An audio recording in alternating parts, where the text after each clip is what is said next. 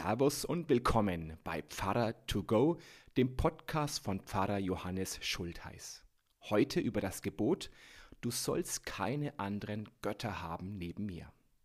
Wenn ich als Pfarrer im Unterricht Schüler oder Konfis frage, was das wichtigste Gebot ist, dann macht eigentlich immer das Gebot, du sollst nicht töten, das Rennen. Trotzdem steht es nicht ganz prominent an allererster Stelle der zehn Gebote. Diesen Ehrenplatz hat das Gebot, du sollst keine anderen Götter haben neben mir. Das klingt fast wie bei einer Fünfjährigen, die ihre Freundin eifersüchtig anbrüllt. Wenn du mit der Sarah befreundet bist, bist du nicht mehr meine Freundin. Tatsächlich beschreibt Gott selbst sich im Alten Testament immer wieder als einen eifernden Gott.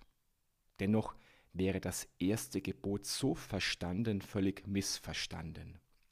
Dieses Gebot und alle folgenden sind nicht Verbote, die unser Leben einschränken wollen. Das glatte Gegenteil ist der Fall. Die zehn Gebote wollen unser Leben in Freiheit und Sicherheit ermöglichen.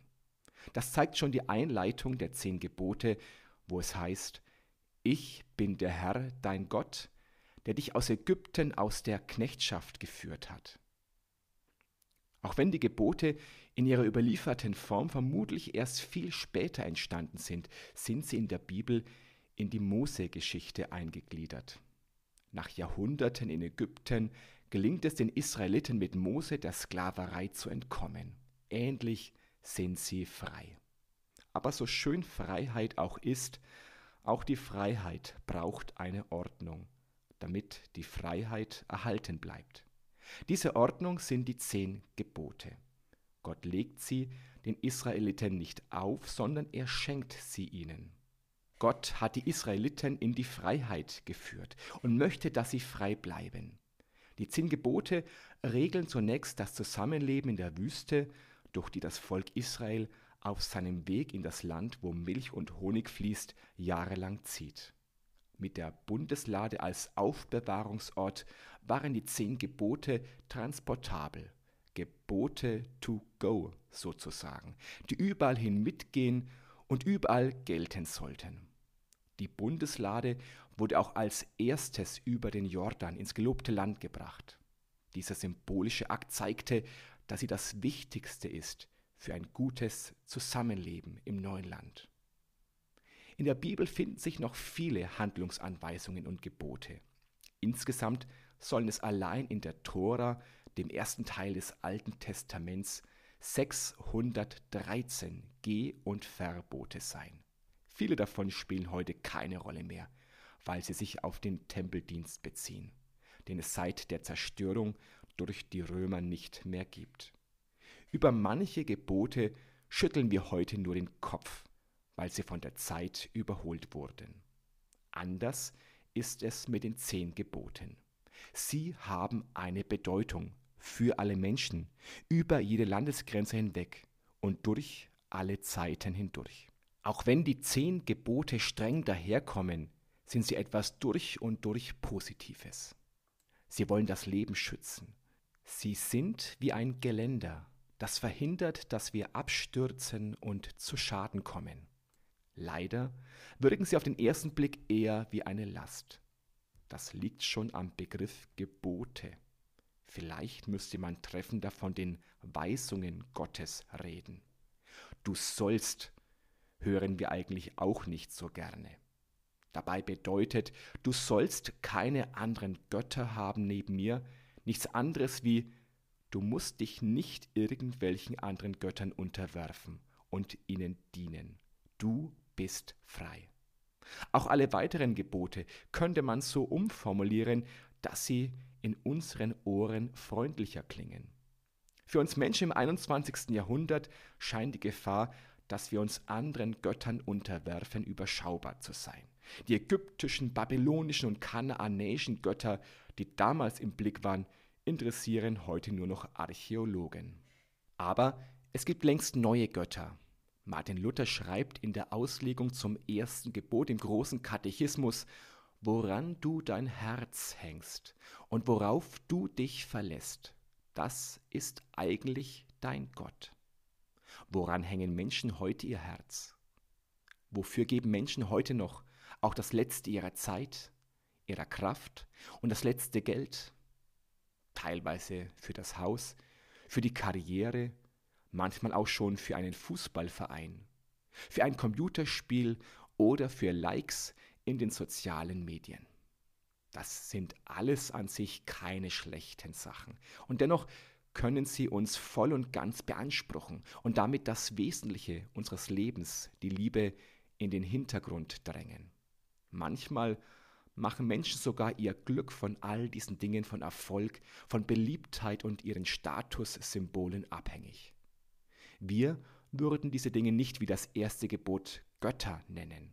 Und doch können sie uns wie ein Gott beherrschen und unsere Freiheit rauben. Sind wir dann noch die Herrscher in unserem Leben oder werden wir längst beherrscht? Niemand will freiwillig als Sklave leben und doch passiert es jeden Tag, dass Menschen ihre Freiheit einfach wegwerfen. So gemacht haben es jedenfalls die Israeliten damals, bevor sie die Gebote bekamen. Kaum spürten sie die Last der Freiheit, sehnten sie sich zurück nach Ägypten. Es ist eben viel schöner, wenn einer einem sagt, wo es lang geht und man nicht selbst nachdenken und entscheiden muss. Und als sich dann auch noch Mose für ein paar Tage auf den Berg Sinai zurückzog, bastelten die Israeliten sich mit dem goldenen Kalb einen sichtbaren Gott. Wir schütteln den Kopf über ein scheinbar längst vergangenes Ereignis. Dabei ereignet sich so etwas jeden Tag wieder. Nur heißt das goldene Kalb nun Smartphone, ohne dass wir nicht mehr leben können, oder Gesundheit, die sobald sie weg ist, uns scheinbar das ganze Leben zerstört hat. Du sollst keine anderen Götter haben neben mir. Gott will unsere Freiheit bewahren. Er will nicht, dass wir irgendwelchen Eitelkeiten oder Hirngespinsten nachjagen und dabei unsere Freiheit verlieren. Dennoch, Gott zwingt uns nicht zur Freiheit. Gottes Geschenk der Freiheit ist so groß, dass wir Menschen sogar frei sind, uns von der Freiheit selbst abzuwenden. Gott sagt, du sollst keine anderen Götter haben und eben nicht, du kannst keine anderen Götter haben. Gott erträgt es sogar, dass Menschen sich von ihm abwenden oder gar gegen ihn stellen. So groß ist sein Wunsch, dass wir frei sind. Dennoch ist die Freiheit nicht das allergrößte Gut in der Welt. Noch wichtiger als die Freiheit ist die Liebe. Deshalb sollten auch wir unsere eigene Freiheit, wie Gott selbst, nicht immer ausleben. Wenn es heißt, du sollst nicht stehlen, du sollst nicht Ehe brechen oder du sollst nicht töten, dann werden mein Eigentum, meine Ehe und mein Leben geschützt. Natürlich wird dadurch auch meine Freiheit ein bisschen eingeschränkt. Aber was wäre, wenn wir alle unsere Freiheit grenzenlos ausleben würden? Jeder nimmt sich, was er will, jeder lebt seine Triebe und Gewalt ungezügelt aus. Das würde vermutlich in die völlige Zerstörung des Lebens führen. Du sollst keine anderen Götter haben neben mir. Das mag zunächst ähnlich klingen wie der Spruch einer eifersüchtigen Fünfjährigen. Tatsächlich steckt dahinter aber ganz viel Weisheit und vor allem Liebe. Liebe zur Freiheit. So, das war's schon. Dann sage ich Servus und bis zum nächsten Podcast. Oder vielleicht sehen wir uns ja auch am Sonntag live in der Kirche oder werktags im Gemeindehaus oder auf YouTube oder sonst irgendwo. Gott behüte euch. Servus.